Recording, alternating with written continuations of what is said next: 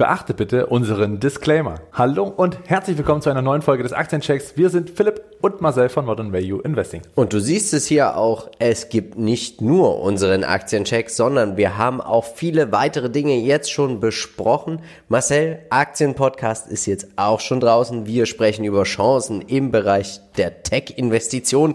Hört da gerne nochmal rein. Den Podcast gibt überall, wo es gute Podcasts gibt. Dann haben wir über unsere Holding die Woche gesprochen. Auch dazu findest du den Link in den Show Notes. Montag gab es von dir einen Chartcheck mit dem Michelin-Männchen. Und der letzte Aktiencheck, hier haben wir über Denner hier zum Beispiel gesprochen. Und du erfährst, warum wir glauben, dass Denner hier ein unendliches Wachstum hat. Damit du aber auch nie wieder irgendein Video von uns verpasst, möchten wir dich recht herzlich einladen, unseren Kanal zu abonnieren und diesen natürlich auch zu liken, also das Video. Du siehst es, es geht super einfach. Aktiviere im besten Fall auch die Glocke. Und wir, Marcel, starten heute mit weiteren vier Unternehmen. Ihr habt abgestimmt auf Instagram. Also, über welche vier Unternehmen sprechen wir denn heute? Ja, heute wird's halbleiterlastig und zwar geht es um einen, ähm, ja, um ASML. Qualcomm ist mit dabei, Broadcom und am Ende noch About You. Und dann würde ich sagen, wir starten jetzt mit Qualcomm und sie sind auf die Entwicklung, Herstellung und den Vertrieb von CDMA-Software und Systemen spezialisiert, kann man sagen, also Halbleiter. Genau, sie haben spezielle Halbleiter, die sie eben ja, der Industrie anbieten können mit doch interessanten und da ja, sind sie auch ganz groß im 5G-Bereich tätig, muss man tatsächlich sagen. Es gibt aktuelle News. Ja, man äh, erwirbt ein Augmented ähm, Reality-Unternehmen, oder auch Virtual Reality-Unternehmen, und zwar Augmented Pixels aus der Ukraine. Und ähm, hier hat man natürlich dann einfach die Chance, natürlich weitere Entwicklungskapazitäten und Synergien zu heben. Und ja, clevere, cleverer Zukauf. Schauen wir uns die verschiedenen Segmente an. Sie berichten eigentlich in vier erzielen aber den Großteil ihrer Umsätze in zwei Segmenten. Einmal CDMA Technologies steht für 80,5% und die ganzen Lizenzen 18,8. Sie haben ja enorm viele Patente das muss man tatsächlich sagen. Sie lassen auch viel selber produzieren, also viel produzieren, anstatt selber zu produzieren. Aber sie sind dort auch höchst erfolgreich mit dem Ganzen, was sie machen und wie sie es machen. Ne? Ja. Schön hier die Entwicklung zu sehen, also gerade auch CDMA Technologies mit ähm, ja mittlerweile 80 Prozent Anteil am ja. Geschäftsgebaren, das ist natürlich schon ein deutlicher Anstieg und dann auch eine, äh, eine gewisse Richtung, die sich hier ergibt. Plus 60 Prozent auf dem Niveau ist halt schon enorm stark. Und ähm, das kann sich auf jeden Fall sehen lassen. Umsatz die Region, auch da sieht man, wo sie auf jeden Fall wachsen. Man sieht auch, dass sie bei äh, Südkorea eben nicht so wachsen, aber alles andere eben, das ist natürlich auch eine relative Geschichte. Ne? Ähm, überall sonst zweistelliges Wachstum, sehr, sehr deutlich und ist vor allen Dingen in China natürlich äh, groß mit, wo die ganzen Chips auch, ich sag mal, wiederum benötigt werden. Schauen wir uns den Trader Fox Qualitätsscore an. 13 von 15 Punkten, Durchschnittsperformance 11 Prozent und wir sehen auch die Umsatztreppe auf, ab, auf, ab. Und ich weiß, aktuell ist alles auf Halbleiter etc. Aber bitte bedenkt, dass diese Unternehmen doch relativ zyklisch sind und es keinen Garant dafür gibt, dass sie in der Zukunft nicht weiterhin zyklisch sein werden. Die Verschuldung wird von Trader Fox angemahnt. Die schauen wir uns nachher nochmal im Detail an und die Stabilität vom Umsatzwachstum auch hier auf und ab.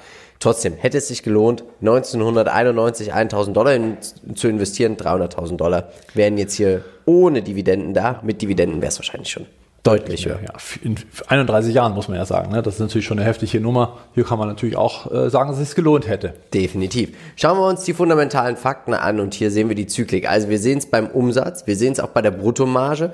Man schafft es tatsächlich nicht, trotz dass es diesen Hype gibt und alle im Moment Halbleiter haben wollen, höhere Preise durchzusetzen. Das darf man nicht vergessen. Die Gross Margin wahrscheinlich auch hier ist die Nachfrage sehr hoch, aber das Angebot relativ gering und wenn du nicht liefern kannst, dann gehst du natürlich auch zu dem, der liefern kann.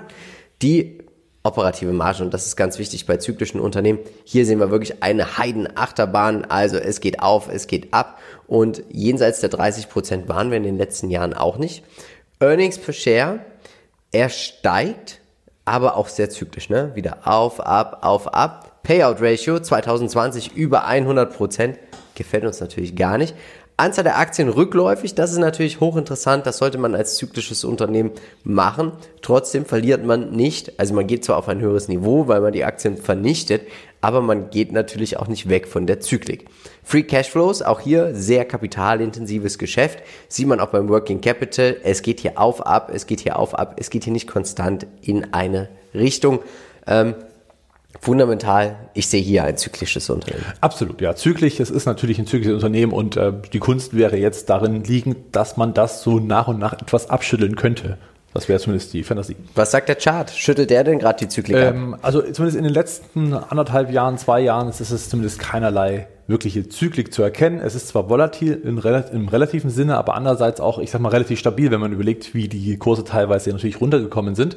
Und hier sieht man, dass vor allem die Quartalzahlen immer wieder einen Sprung nach oben gemacht haben. Und so sehen wir das Ganze links im Bild. Tolle Quartalzahlen, hervorragendes Wachstum. Zack, ging es eben hoch. Das gleiche dann ein Quartal später, nachdem wieder berichtet wurde, ging es dann über die 140 rüber. Und eben jetzt erst so äh, Ende letzten Jahres in den nächsten Quartalzahlen wieder sehr positiv, wieder ein Sprung nach oben. Das sind natürlich ich sag mal, auch Folgen dessen, dass man jetzt wirklich starke Quartale hatte, hohe Nachfrageschübe und die Halbleiterknappheit tatsächlich existiert.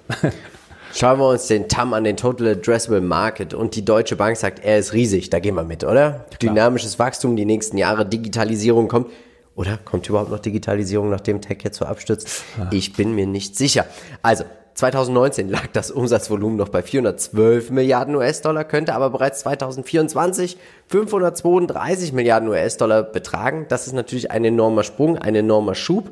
Äh, mehr als 25 Prozent kann sich doch sehen lassen, so über die kurze Zeit. Gefällt ja. mir richtig, richtig gut und bietet natürlich auch Chancen. Wen hast du uns mitgebracht als Peer Group zu Qualcomm? Ja, Qualcomm äh, mit 183 Prozent ordentlich gelaufen, kann sich also sehen lassen, kann man ja nichts äh, gegen sagen. Broadcom ist mit dabei, schauen wir uns auch nachher noch mal im Detail an.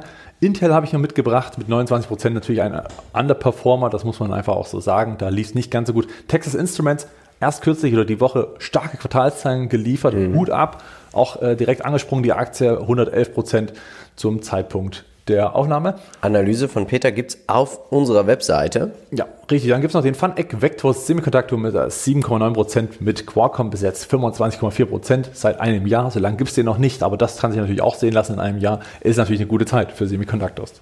Schauen wir uns den Lebenszyklus an. Wir haben hier ein Unternehmen, das wächst. Das wächst auch vom Buchwert. Das ist natürlich wichtig für zyklische Unternehmen. Aber man muss auch immer aufpassen, dass man hier nicht überholt wird.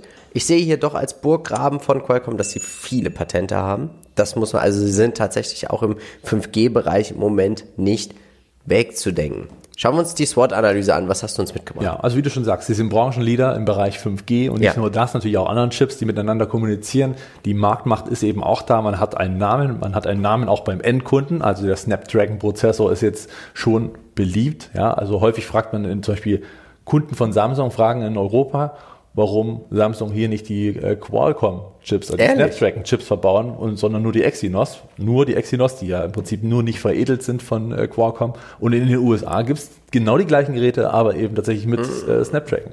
Also hier scheint es natürlich auch eine gewisse Zölle und alles ein bisschen eine Rolle zu spielen, also Kostenfaktor für Samsung und Co. Aber hier sieht man eben auch, dass sie zumindest auch am Endkunden schon eine gewisse Marktmacht mitbringen. Wahnsinn. Ja, tatsächlich. Also wirklich Wahnsinn. Äh, Schwäche eine gewisse Zyklik haben wir schon aufgedeckt. Die Verschuldung, darauf gehen wir nachher gleich nochmal ein.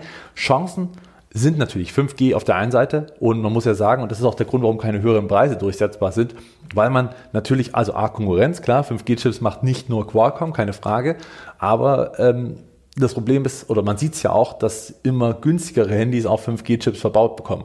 Das klappt natürlich nicht, wenn die Einkaufspreise für 5G-Chips nach wie vor so hoch wären wie vor anderthalb Jahren, zwei Jahren noch. Ja. Und dementsprechend sieht man natürlich dann den Preisverfall. Und gerade das ist ja das, was den Inflationswarenkorb immer so ein bisschen auch nach unten äh, drängelt, dass natürlich die technologischen Fortschritte, äh, ich sag mal schon eine gewisse ja, Deflation auch äh, beherrschen weil einfach mehr Technik zu teilweise geringeren Preisen, weil das eben sehr schnell äh, lebiges Geschäft ist. Das sieht man ja auch in den Smartphones, wo es auch wirklich richtig gute mittlerweile im, im Einstiegssegment gibt.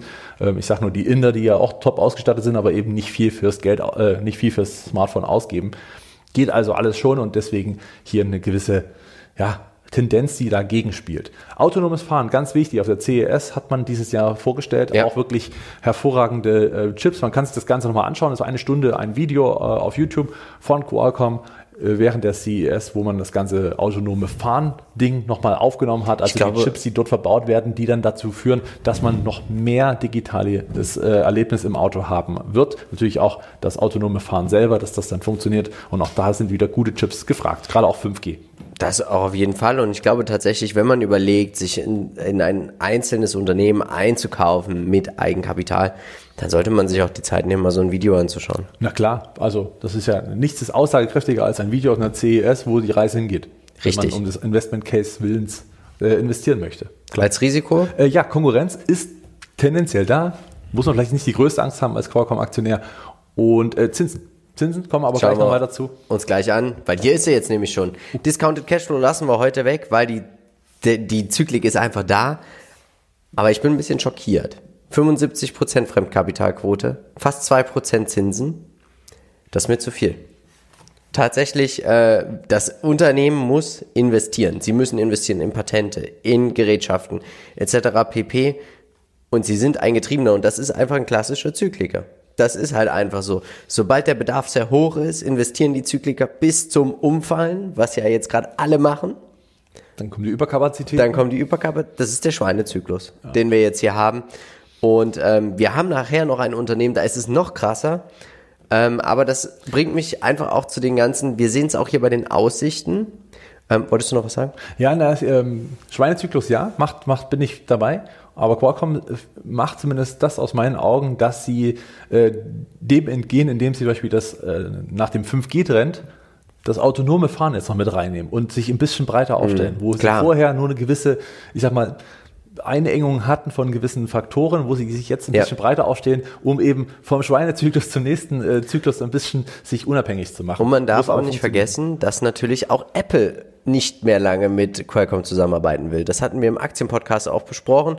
Der CEO versucht das natürlich runterzuspielen, aber es ist natürlich in einem Apple-Gerät zu sein, hat natürlich auch was von Prestige. Das darf man auch so meines Erachtens noch nicht vergessen. Wir sehen hier, und das ist wieder typisch Zykliker. Die Umsätze, sie legen zu 33,4 Milliarden, sollen auf 46 Milliarden hochgehen.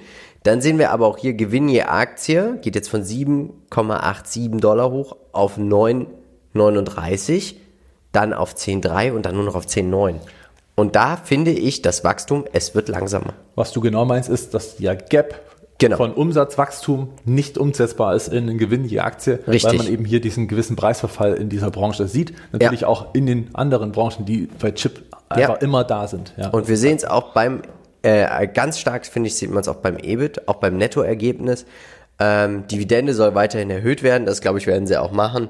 Aber tatsächlich bin ich der Meinung, es ist nur etwas für Spekulanten, die sagen, das autonome Fahren wird sich durchsetzen, aber auch hier muss man wieder investieren, mehr Fremdkapital aufnehmen. Und äh, Value-Anleger, natürlich, ich finde, Value Investing hat natürlich auch immer viel mit Geduld zu tun. Also ich glaube, als Value-Anleger musst du viel mehr hinterher sein, hinter den Unternehmen und man kann damit auch richtig gutes Geld verdienen. Siehe zum Beispiel Warren Buffett, der sein ganzes Fundament darauf aufgebaut hat. Ähm, es erfordert viel Zeit und viel Mut, auch mal bei so einer Schwäche mal richtig reinzugehen und zu sagen, ich kaufe hier etwas, was deutlich mehr wert ist als der Marktpreis im Moment. Das sehen wir auch, finde ich, im Moment bei denen, die alle sagen, Tech ist out, jetzt geht der ganze Schwapp rüber. Wie gesagt, haben wir viel auch im Aktienpodcast drüber gesprochen. Was denkst du denn, für wen ist es geeignet? Ja, also ich bin bei dir, wenn es darum geht, die Spekulation. Es muss aufgehen, autonomes Fahren. Sie müssen dort natürlich die Umsätze steigern, die Gewinne dann dementsprechend mal hinterherziehen. Ähm, ich glaube, was es zum Bayern Hold macht, ist A, natürlich die Vergangenheit. Sie können es, sie haben es gezeigt. Sie, es ist, wäre ein lohnenswertes Investment gewesen. Kein riesen offensives, wenn man überlegt, dass es halt in den letzten zehn Jahren immer 11 Prozent gewesen wären, aber es wäre zumindest eine gute Beimischung gewesen. Und äh, gibt es bessere Bayern Titel? Auf jeden Fall, keine Frage, aber man hätte es sich gelohnt. Es wäre einfach in Ordnung. Dividendenwachstum ist da. Man hat auch Platz zum Gewinn tendenziell. Man muss natürlich immer berücksichtigen, dass auch viel Geld noch benötigt wird zum Forschen und zum Entwickeln. Und deswegen habe ich hier noch zwei Kreuze mehr. Okay. Mein Fazit. Kein Kauf. Verschuldung gefällt mir nicht, die Zyklik gefällt mir auch nicht. Wenn Semiconductor finde ich es wichtig, ist auch gut. Ich gehe hier mit Nvidia. Ähm, da sehe ich einfach viel mehr Fantasie, dass sie auch viel mehr liefern. Und tatsächlich bin ich auch im Überlegen, weil ich glaube, dieser Trend ist auch wichtig, äh, das alles über einen ETF zu spielen. Zu sagen, ich breit gestreut diversifizieren, lieber ein ETF. Wie siehst du es? Ähm, ja, klar, da äh, kann man das, also mit dem ETF würde ich sogar mitgehen. Das ist eine gute, gute Idee, um das Ganze ein bisschen defensiver zu spielen. Ich sehe auch als Keinkauf einfach aus den genannten Gründen, kann aber jeden verstehen, der sagt, hier sehe ich die Fantasie, dass man eben jetzt nachhaltig Umsatzsteigerungen fabrizieren kann über die nächsten zehn Jahre hinweg, weil es wirklich, äh, ich sag mal, eine digitalisierte Welt wird, die einfach natürlich einen ganz anderen Kreis aufmacht. Ja. Und da kann ich total verstehen, wenn jemand sagt, ich kaufe jetzt, halte das auch. Wer überzeugt ist, sollte vielleicht 200, 152 Dollar etwa warten. Dort ist zumindest so die Ein äh, Ausbruchszone der letzten Quartalszahlen. Sollte diese Unterstützung halten, kann man da mal reingehen als Sparplan einmal kaufen, wie man das eben möchte. Wir haben in unserem Aktienpodcast worüber gesprochen? Genau, es geht um die ja, ich sag mal, stark abgestraften Tech-Werte, die teilweise ja schon mittlerweile ganz günstig sein könnten. Da also gerne mal reinhören und äh, bin ich gespannt, was ihr dann natürlich dazu sagt. Jetzt schauen wir uns Broadcom an. Sie sind auch ein Technologieunternehmen und sie sind auch in der Halbleiterbranche tätig. Und das ist, glaube ich, auch wichtig. Wenn man in Halbleiter investieren möchte oder sich ein eigenes Halbleiter Teil aufbauen, Depotanteil aufbauen möchte, sollte man schon gucken, dass man nicht nur Halbleiter nimmt, die bei 5G da drin sind oder bei autonomem Fahren. Auch hier wieder breit gestreut, wem das alles zu anstrengend ist, der kann das natürlich über einen ETF machen. Mir persönlich wäre es zu anstrengend. Wir sehen auch hier gleich wieder enorme Zyklik. Was designen Sie denn eigentlich für Halbleiter? Äh, ja, genau. Also Sie sind natürlich hier nicht unbedingt so sehr im 5G-Trend ja, oder im autonomen Fahren, wobei Sie auch da natürlich was, äh, doch im autonomen Fahren sind Sie ja mittlerweile auch schon wieder mit dabei, sieht man ja ganz rechts dann auch, ne? Ja. Ähm, aber eben auch in Rechenzentren, äh, natürlich den ganzen klassischen Kommunikationsmitteln, die man eben so hat. Und auch da äh, liefern Sie natürlich Chips. Da gerne mal auf die Webseite gucken. Wir sehen, Ihre Lösungen stehen für 74,3 Prozent der Umsätze. Dann die ganze Software dazu, das finde ich doch interessant, aber wächst mir auch zu wenig. 25,7 Prozent. Was sagst du uns denn zum Umsatz hier Region? Ja, auch hier ist natürlich wieder China übergewichtig mit 35,5 Prozent. Ansonsten hat man hier doch eine schöne ausgewogene Mischung an äh, Regionen, die man beliefert. Das auch auf jeden Fall. Schauen wir uns an den Trader Fox Score 13 von 15 Punkten. Die Finanzverschuldung wird angemarkert. Schauen wir uns nochmal an. EPS-Wachstum, Zykliker. Was möchte man eigentlich erwarten? Ja. Aber auch hier wieder Durchschnittsperformance 31% in den letzten 10 Jahren. Genau. Chapeau, Hut ab, egal was ich hier sage. Genau, kann man jetzt nicht meckern. Ne? Ist äh, ziemlich stabil gelaufen, sehr stark. Und hier sieht man auch ein, was, was äh, auf jeden Fall besser dasteht, und zwar die äh, bisschen robust Halt ja. im Vergleich zu Qualcomm zumindest, weil die Umsatztreppe zumindest ähm, ja, stärker steigt, zumindest auch immer, ich sag mal, auch zuverlässig steigt. Das muss man auch erstmal schaffen in dem Bereich. Und da sieht man auch, dass es, ich sag mal, eine breite Diversifikation gibt im ja. Produktportfolio, auf jeden die, ich Fall. sag mal, nicht ganz so anfällig sind auf diesen Endverbrauchermarkt, äh, wie es vielleicht jetzt die 5G-Chips sind. Schauen wir uns mal die fundamentalen Fakten an. Also Umsatz wächst enorm stark. Also wirklich brutal. Ne? Wenn man denkt, 2012 Boah. noch zwei Milliarden und jetzt sind wir hier schon bei fast 30. Also gut ab. Unglaublich. Die Bruttomarge legt zu. Die operative Marge schwankt, zyklisch, ganz klar. Net Income, Earnings per Share schwankt auch. Dividende steigt immer mehr. Und da sehen wir hier Payout Ratios über 100 Prozent. Ist für mich schon wieder eine rote Flagge. Man schüttet hier Substanz aus. Anzahl der Aktien stark verwässert. Buchwert wird eher abgebaut, passiert natürlich auch, wenn man mehr ausschüttet, als man eigentlich auf dem Konto hat. Ähm, Cap Spending, ja, wir haben das Working Capital. Free Cashflows schaffen sie gut zu steigern. Ähm, interessant, würde ich sagen, aber trotzdem Payout Ratio über 100 Prozent, sinkende Buchwerte, das bei einem zyklischen Unternehmen würde ich nicht im Depot wollen. Genau, das heißt ganz konkret, also alles, was man einnimmt in diesem Jahr, gibt man und sogar mehr davon aus für die Dividenden, was natürlich dann äh, immer ein bisschen. Ja, man verkauft ist. zum Beispiel auch wirklich teilweise Unternehmensanteile, um da die Aktionäre happy zu machen. Ja, was sagst du uns? Kredite auf. Oder nimmt Kredite auf. Was sagst du uns zum Chart? Der sieht interessant aus, weil der enorm runtergekommen ist. Ne? Von 650 Dollar ging es ja mal schnell nach oben, weil auch Quartalszahlen dazu geführt haben, dass die Aktie ordentlich in den Fokus gerückt ist der Anleger und Anlegerinnen. ging es jetzt eben runter auf die gleitenden Durchschnitte zurück. Jetzt sieht man hier doch schon ordentliche Fliehkräfte, die entstanden sind zwischen 500 und 550. Ähm, wird spannend, ob diese Unterstützung hält. Ähm, ich sag mal, die 500 ist schon noch denkbar, kurz unter dem gleitenden Durchschnitt 200 Tage, aber das kommt jetzt darauf an, was die nächsten Handelstage passiert, ist natürlich auch alles sehr volatil. Daher zumindest jetzt wieder ein bisschen attraktiver einzusteigen als noch vor einem Monat. Schauen wir uns mal den TAM an. Es hat sich nichts geändert zu Qualcomm. Und wir sehen als Peer Group, wen hast du uns mitgebracht? Ja, äh, ein paar andere, einfach zur Abwechslung natürlich noch NXP Semiconductors, die sind mit 92 Prozent auch durchaus in Ordnung gelaufen. Ähm, dann natürlich Taiwan Semiconductor ist mit dabei mit 283%, Prozent, äh, wirklich herausragend gut. Keine Frage, sind wahrscheinlich auch so die größten in der Richtung. Micron Technology mit 231 Prozent auch gut gelaufen, dafür, dass es auch wirklich ein enormer Zykliker ist. Und ich weiß noch, als vor vier, fünf Jahren hatte ich die auf der Watchlist und äh, da ging der Aktienkurs auch nur auf und ab und auf und ab. Vielleicht ging es eben jetzt hier auch ein bisschen zuverlässiger nach oben. Den Branchen-ETF, wo Broadcom mit dabei ist, den habe ich jetzt nicht gefunden. Waren die auch nicht im Warneck? Krass. Nicht gefunden, aber es kann auch sein, dass die Seite oder viel zu klein. Das kann ja, natürlich das kann auch sein. sein. Ist, äh, glaube ich, also man sollte dann diesen ETF nicht spielen, um Broadcom unbedingt ja. dabei zu haben, sagen wir mal so. Definitiv. Das ist vielleicht der falsche Ansatz. Wachstum reifer, je nachdem, wie man es eben so sehen möchte. Burggraben haben sie natürlich auch äh, aufgrund der breiten gefächerten äh, diesem Produktportfolio und ähm, ja, Wachstum ist trotzdem noch da. Irgendwo dazwischen wird sie sich finden. Das definitiv. SWOT-Analyse, was hast du uns mitgebracht? Ja, also sie ist natürlich aktionärsfreundlich. Ne? Also wer so viel ausschüttet, trotzdem noch definitiv, ordentlich steigt. Ja. Also die Kurse steigen ja deswegen trotzdem. Es ist ja grundsätzlich nichts zu meckern als Aktion, aus Aktionärssicht, ja. keine Frage. Äh, die Cashflows sind stark, du hast angesprochen, man schafft es trotz all dem, die Cashflows zu erhöhen, spricht ebenfalls für das Unternehmen. Schwäche ist die hohe Ausschüttungsquote, für mich ein bisschen utopisch, warum man so viel herausschmeißt. Äh, ja, ist halt nur die Frage, ob man mit der Investition in die Zukunft vielleicht mehr Wirtschaft hätte längerfristig als das ja. Ganze auszuschütten. Die Verschuldung ist recht hoch. Darauf kommen wir gleich nochmal. Chancen natürlich auch hier weiterhin die Halbleiterknappheit und eben die Nachfrage, die nach wie vor steigen wird. Der IoT-Trend selber, ganz klar, da sind sie sehr gut positioniert. Die Risiken auch hier, die Konkurrenz. Ne? Also gerade in manchen ja. Segmenten kann man eben auch mal an die Konkurrenz verlieren. Sieht man, hört man ja relativ häufig. Ne? Äh, die und die arbeiten nicht mehr zusammen und äh, die machen jetzt eigene Chips und sowas gibt es natürlich auch. Zinsen werden wir gleich nochmal sehen.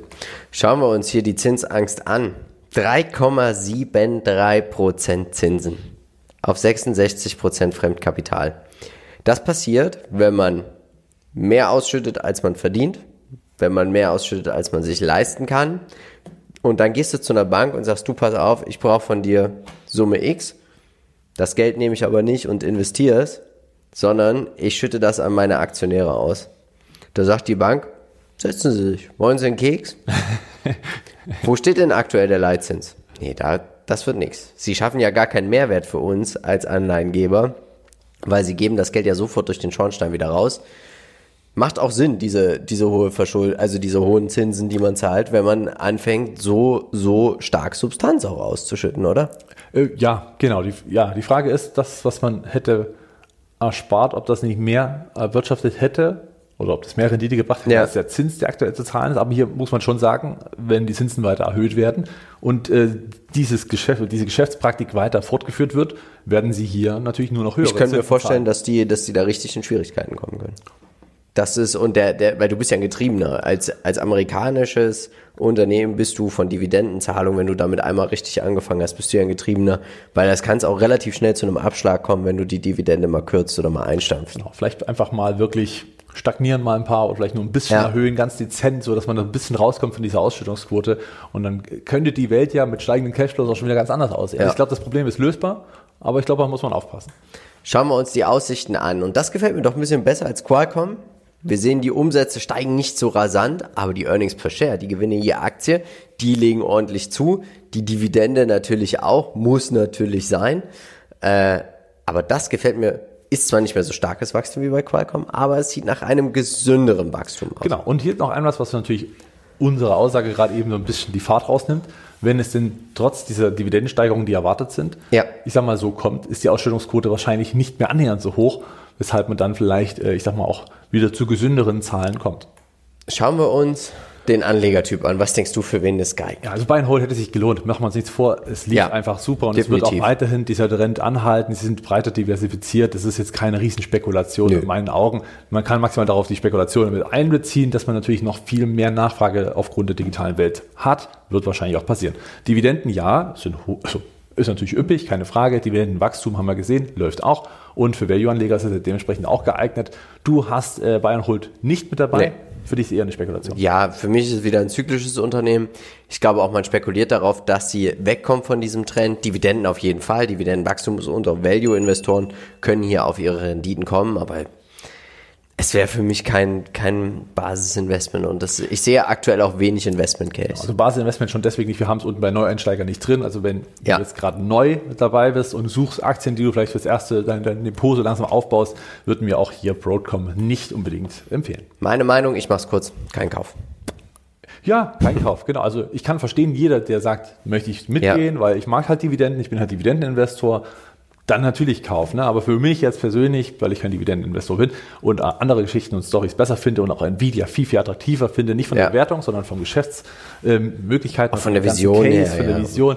Deswegen, ich kann verstehen, wenn ihr dabei 500 Dollar hier einer reingeht und äh, das wäre auch so die Grenze, die ich setzen würde, um einzusteigen, wenn ich das wollte. Und Sparplan einmal kauft, kann man beides machen. Schauen wir uns als nächstes ASML an. Sie sind der Schaufelhersteller für die ersten zwei Unternehmen und da sieht die ganze Thematik von Zyklik etc. doch ganz anders aus. Sie bauen die Maschinen, womit die Halbleiter hergestellt werden. Genau. Lithografie heißt hier das Zauberwort. Das heißt eigentlich nichts anderes aus. Die Chips, die man kennt, so vom Sehen her, da sind kleine Streifen drauf und äh, kleine Knotenpunkte. Und damit die immer kleiner werden auf diesen ganz kleinen Chips, die werden ja selber immer kleiner. Und das heißt ja auch, dass die Knotenpunkte und dass diese Linien noch kleiner werden müssen. Und damit das passiert, hat man bei ASML eben genau die richtige Technologie, die Maschine. Wenn die Chips da durchlaufen, werden die dort reingefräst und eben mit höchster Präzision eben auch äh, umgesetzt. Sehr, Sehr sehr schön. spannend eigentlich. Wenn man darüber nachdenkt, was das eigentlich bedeutet. Also mal, ja. ja. auf die Webseite mal schauen, ein riesen, ein riesen Apparat, was ASML da liefert und äh, da gehen dann die Chips durch und dann passiert nur ganz Kleinigkeiten passieren dann, die so wichtig sind. Ja, ähm, neue Nachrichten. Und zwar berichtet man eben von randvollen Auftragsbüchern. Und äh, na klar, die Quartalszahlen waren hervorragend. Man hat die Dividende einfach mal verdoppelt. Und das Wachstum für 2022 soll auch mindestens 20 Prozent betragen. Aber interessant fand ich, dass die Nachfrage so hoch ist, dass man 40 bis 50 Prozent mehr Anlagen verkaufen könnte, wenn man das nötige Personal oder die nötigen Fabriken dazu hätte. Unglaublich. Jetzt muss man sagen, zu sagen, dass man auch angekündigt hat, ASML baut weiter aus ja, und äh, wird natürlich auch das weiter, die Nachfrage weiter bedienen. Aber sie kommen nicht hinterher. Sie haben ein volles Auftragsbuch und das ist natürlich erstmal für die nächsten Quartale und Jahre durchaus angenehm. Schauen wir uns an, wo werden die Umsätze erzielt. Du hast es gerade schon gesagt, aber man ist breit aufgestellt, man ist breit diversifiziert, auch beim Umsatz der Region, oder? Ja, absolut, genau. Also hier sieht man wirklich äh, eine sehr gewisse Stabilität. Taiwan hier natürlich mit Taiwan Semiconductor ein großer Umsatzbringer, der eben auch immer wieder neue Maschinen kauft und so Anlagen kauft. Ne? Und das natürlich auch ähm, die immer wiederkehrenden Umsätze, die dann auch daraus folgen, aus der Wartung natürlich auch mit dabei sind. Äh, schönes Wachstum in manchen Ländern, ganz klar, sieht man auch, aber hier verschiebt sich natürlich auch immer mal was. Ich finde es gut verteilt. Auf jeden Fall. Schauen wir uns den Trader Fox Qualitätsscore an. 14 von 15 Punkten. Weniger Performance in den letzten 10 Jahren als Broadcom. Aber 1995 1000 Euro investiert, wären hieraus 270.000 Euro geworden ohne Dividende. Bemängelt wird das zu hohe KUV. Das ist recht hoch. Man zahlt hier einen enormen Aufschlag. Sehen wir auch nachher nochmal beim Discounted Cashflow Verfahren.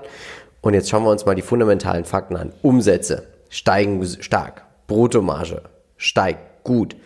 Operative Marge schwankt kaum.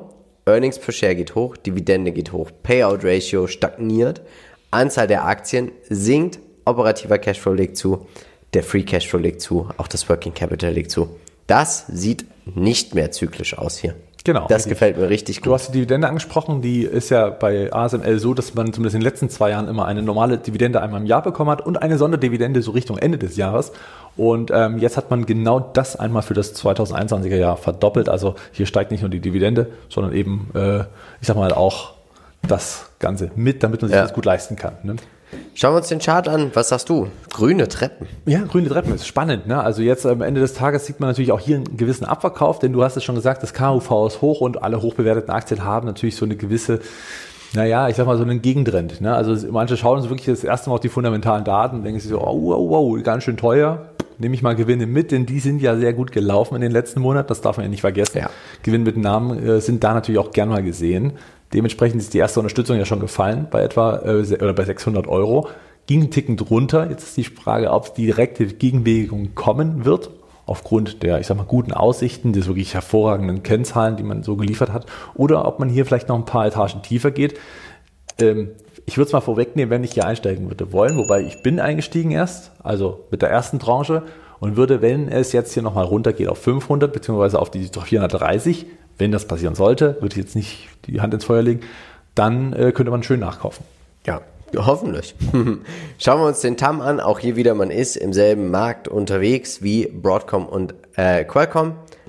Lam Research, auch ein spannendes Unternehmen. Coro. Ja, auch gut gelaufen. Coro, genau, ist, äh, ich sag mal, von der Bewertung auch nicht allzu üppig. Kann man sich auch mal anschauen, war auch mit im Chartcheck. Und äh, Monolithic Power Systems, die auch eine gewisse, ich sag mal, Spezifikationen liefern an die Halbleiterhersteller, ähm, um eben da, ich sag mal, auch gewisse Dinge umzusetzen. Also auch die sind nicht so leicht zu ersetzen, was man auch an der Performance unschwer erkennen kann. Tolles Unternehmen. Schauen wir uns den Lebenszyklus an. Wir haben hier ein Wachstumsunternehmen, sind wir uns, glaube ich, einig. Deswegen ist das KUV auch hier relativ hoch. Ja.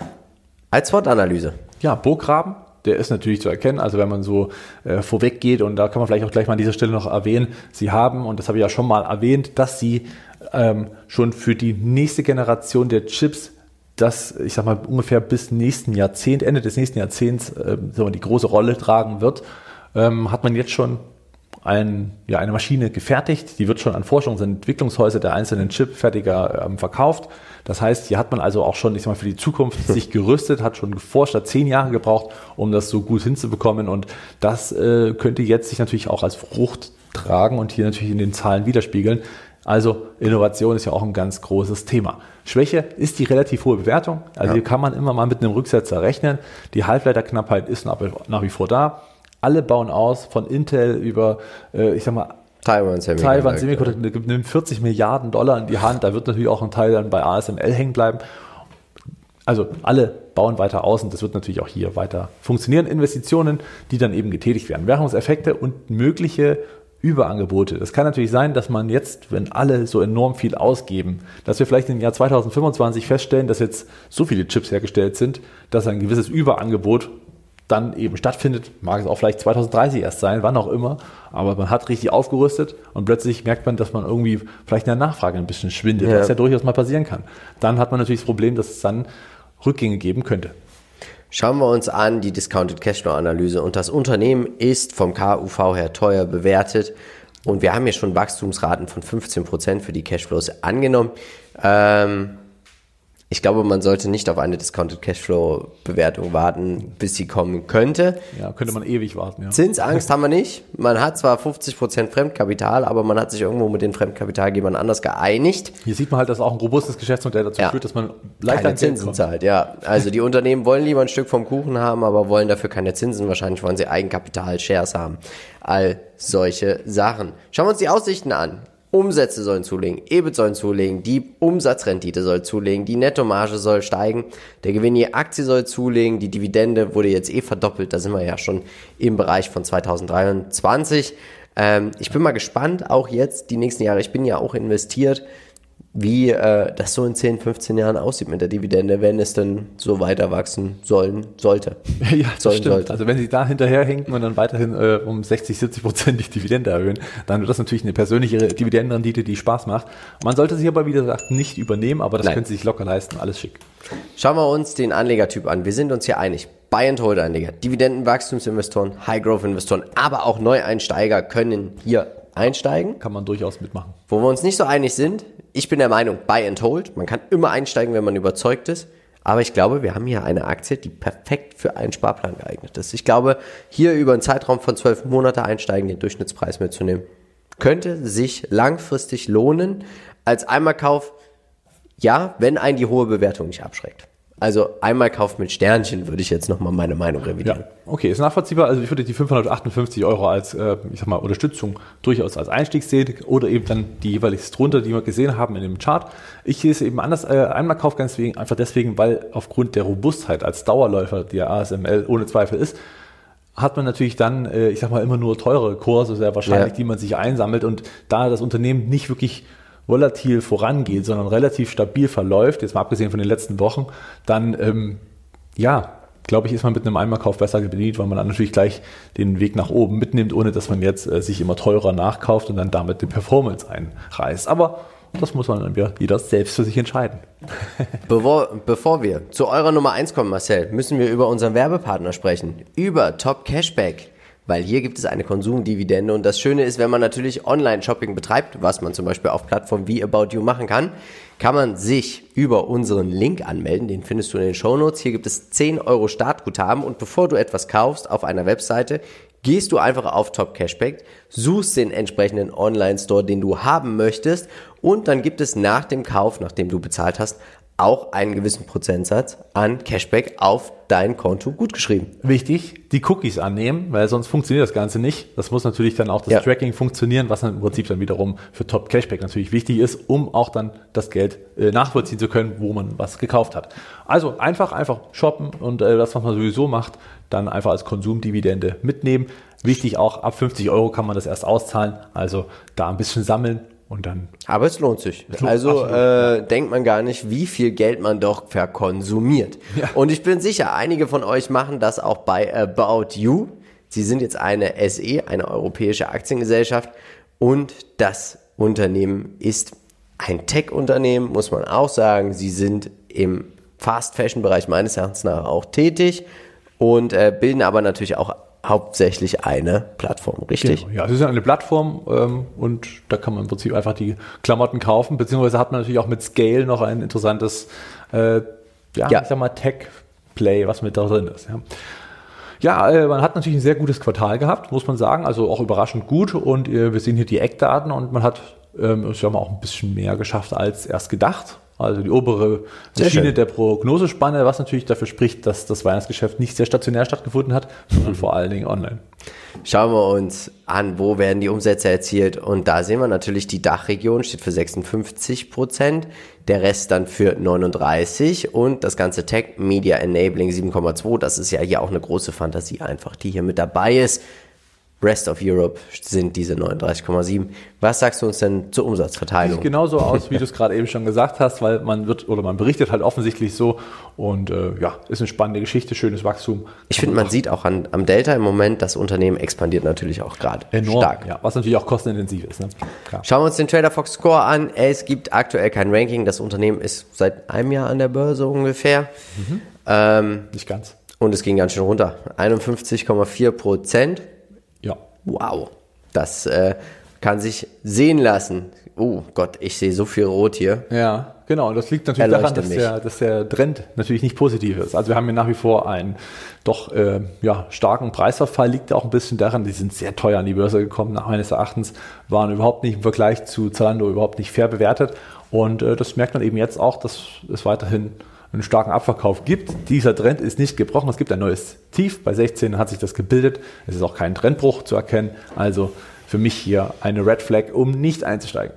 Schauen wir uns den TAM an und der Bekleidungsmarkt in Europa beträgt ungefähr 403 Milliarden Euro laut Stadt Tasia. Jetzt, wen hast du uns Statista. Mit, Statista, Entschuldigung, wen hast du uns mitgebracht als Peer Group? Äh, ja, About You mit minus 33,7 Prozent seit dem äh, IPO. Wir haben gerade minus 50 gesehen, das war natürlich von dem Hoch, was äh, war. Zwischendrin ging es ja mal ganz kurz mhm. nach oben.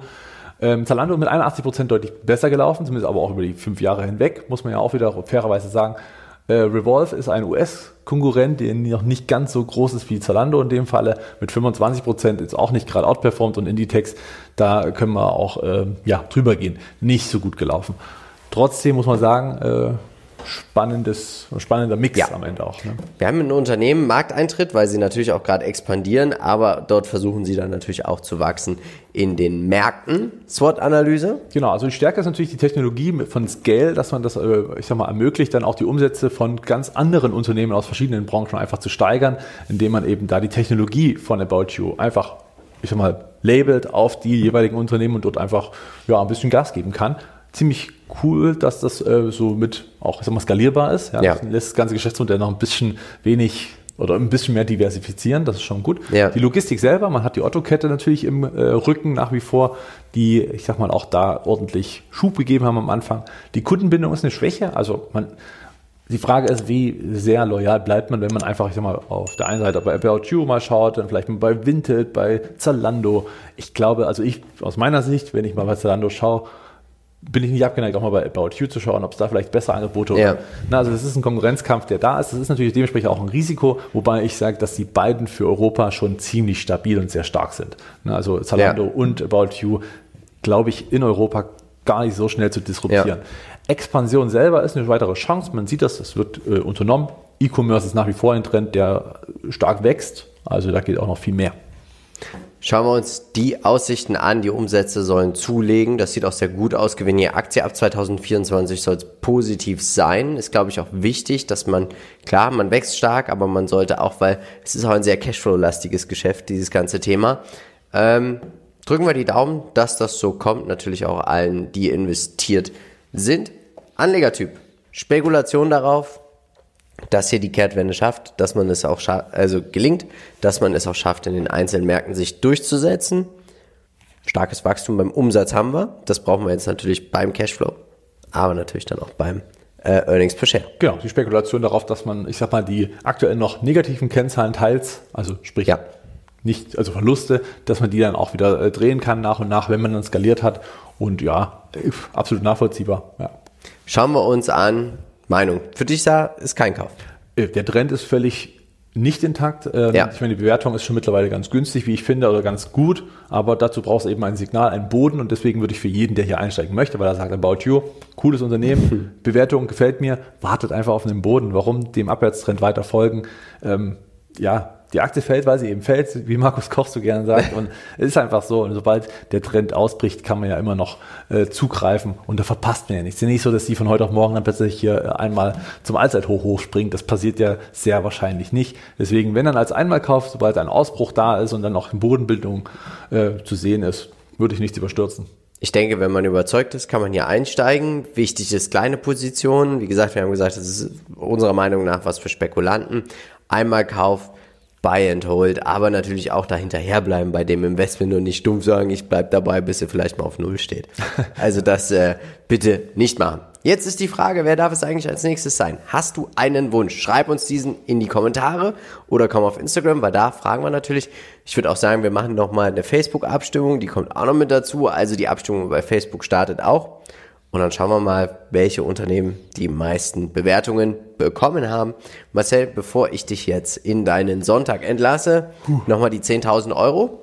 Hm. Und dann schauen wir mal, wie wir investieren wollen würden. Qualcomm, du bist mit dem Taui dabei. Genau, weil ich einfach die Story gut finde. Ich kann das ja. nachvollziehen, wenn man hier investieren würde, auch wenn ich oben keinen kaufe. Also ich werde persönlich nicht reingehen. Aber wenn ich die 10.000 Euro hätte und würdest du mich entscheiden, würde ich 1.000 äh, tatsächlich in Qualcomm nehmen. Broadcom, genauso? Genau das gleiche. ASML, wir beide 2000. About You 500, ganz kleine Position, du 0. Rest All Country World. Oh, ich habe mich verschrieben. Natürlich, die anderen 5000 werden an ein gemeinnütziges Projekt gespendet. Und jetzt kommen wir zu unserem Wikifolio. Minus 3,2 Prozent hat es gemacht. Wir haben ja letzte Woche auch gesagt, wir kaufen Thermo Fischer. Ähm, wir haben JD.com verkauft, so wie wir es gesagt haben, und haben aber Thermo Fischer schon mit über 5% Gewichtung drin. Deswegen nehmen wir das, was wir von JD.com genommen haben, packen es in ASML das und hoffen, dass wir hier einen wahren Dauerläufer haben. Wir bedanken uns natürlich wie immer bei allen, die hier in uns investieren. Minus 3,2% Wochenrendite. Nicht sehr gut, muss man tatsächlich ja, sagen. Genau. Jetzt gibt es noch unseren Aktienpodcast mit unseren Tech-Favoriten und den letzten Aktiencheck. Und dann würde ich sagen, machen wir einen Deckel drauf. Dann bleibt mir eigentlich nur eins zu sagen. Wir vom Modern Value Investing sind überzeugt, es gibt immer irgendwo einen Bullenmarkt. Natürlich werden wir versuchen, diesen zu finden, um dann auch in diesen zu investieren. Also, tut uns einen Gefallen und bleibt dabei bei Modern Value Investing. Ciao. Ciao.